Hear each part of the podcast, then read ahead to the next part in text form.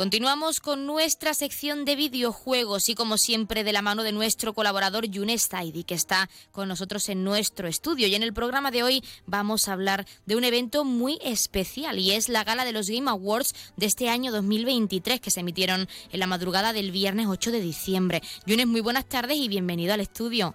Hola, buenas tardes a todas las personas que nos están escuchando desde casa y estoy muy emocionado y entusiasmado de estar aquí eh, para hablar de, videojuegos, es, lo que más me gusta y sobre todo de este programa tan especial como vienen siendo los Game Awards, que han sido eh, una, una polémica brutal, pero bueno.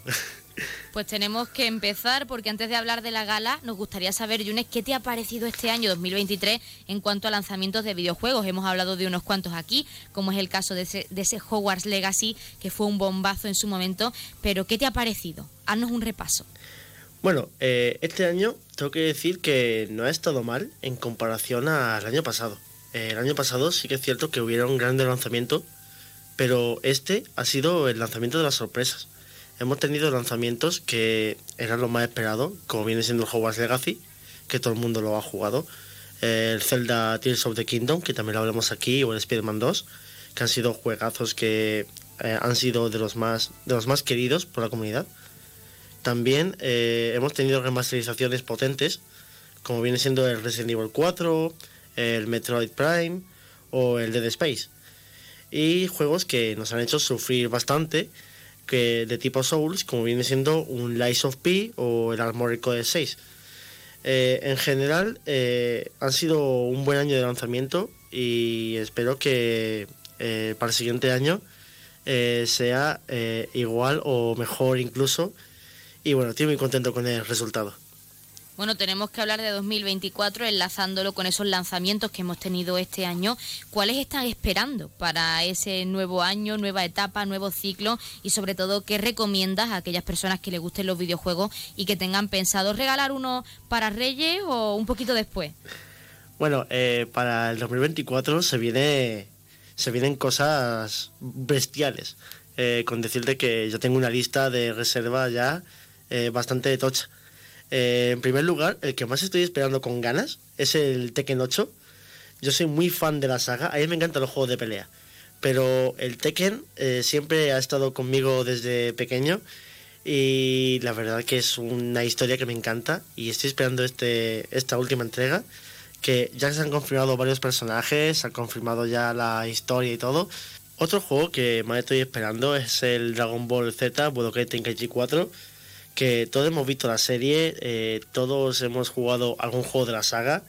Y bueno, cuando se anunció el lanzamiento eh, yo ya lo he reservado y tengo muchas ganas de que salga y de darme una revancha con mi hermano o con amigos. Ahora sí, tenemos que incidir en la gala de los Game Awards, porque de todas las categorías que existen dentro de este evento tan importante, es la del juego del año. Todo el mundo lo ha esperado y nos gustaría saber tu opinión en cuanto a estos seis nominados en este 2023. Bueno, eh, estos seis nominados, voy a hacer un breve resumen de cada uno. Voy a empezar eh, con el Resident Evil 4 Remaster, que ya tuvo su, su esplendor en 2005, su auge. Y viene en este 2023 con una imagen bastante cambiada, eh, de pies a cabeza, con un sistema de combate totalmente mejorado. Eh, antes el cuchillo en el, en el Resident Evil 4 Remaster no servía de nada, ahora eh, lo puedes usar de mil maneras posibles y trae novedades implementadas, pero eso sí, quitando cosas para después añadir otras. Luego tenemos el Zelda Tears of the Kingdom, que es eh, uno de los juegos más esperados, como ya he dicho, eh, que es la continuación del Breath of the Wild. Y viene con ganas de arrasar la industria, que todo el mundo pensó que iba a ser el, juego del año por antonomasia. También tenemos el Super Mario Wonder, que es un juego de plataformas muy querido por toda la comunidad. ¿A quien no le ha encantado un Super Mario en esta vida? Y a nivel artístico, eh, tengo que decir que está bien, aunque yo pienso que el Hogwarts Legacy tiene mucho mejor arte que el Super Mario Wonder. Otro juego del que hablamos aquí fue el Spider-Man 2, que era de los más esperados junto al Zelda, ya que hay muchos fans de Marvel y muchos fans de Spider-Man en esta vida.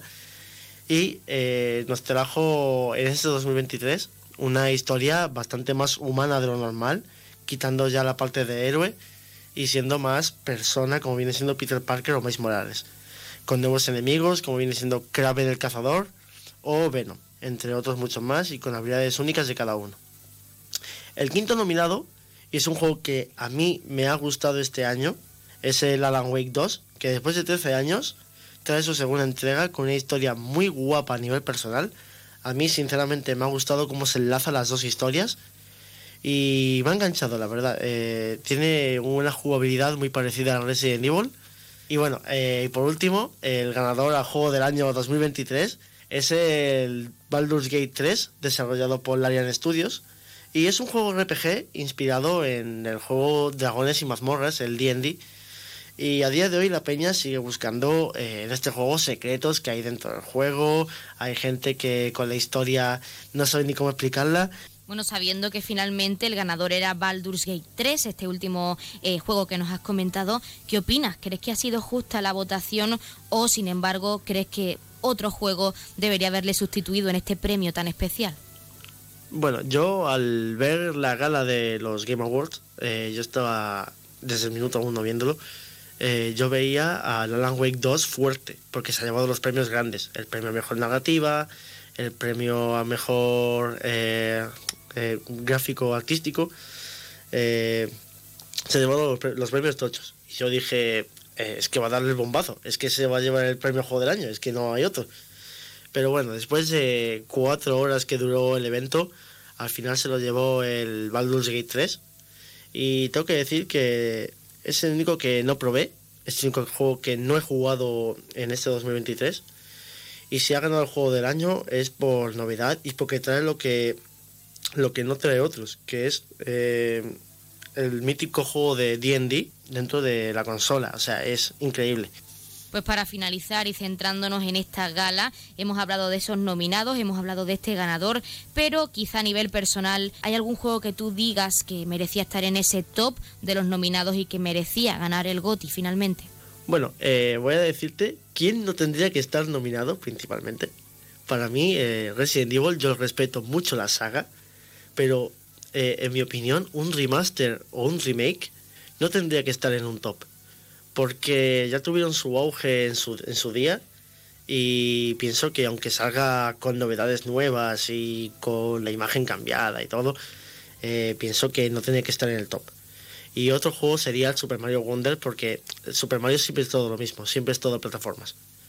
Y hay juegos que sinceramente me dan mucha pena que hayan pasado muy desapercibidos en esta gala como viene siendo el Hogwarts Legacy, por ejemplo. Otro juego eh, que ha pasado muy desapercibido es el Lies of P, que el Lies of P a mí eh, la historia, aunque sea, aunque sea una copia de Dark Souls o Bloodborne o lo que sea, eh, Lies of P eh, ha hecho lo que pocos hacen o que nadie ha hecho, que es coger los cuentos de la infancia y pasarlos a videojuegos. Pues Yunes Zaidi, nuestro colaborador habitual en nuestra sección de videojuegos, nos quedamos con esos nominados, con ese ganador y como siempre también agradecerte la presencia en nuestro estudio y en nuestra sección también, pues para hablarnos en este caso de este evento tan especial en este programa que también es muy especial y como siempre hasta el mes que viene. Muchas gracias. Muchas gracias a vosotros por invitarme.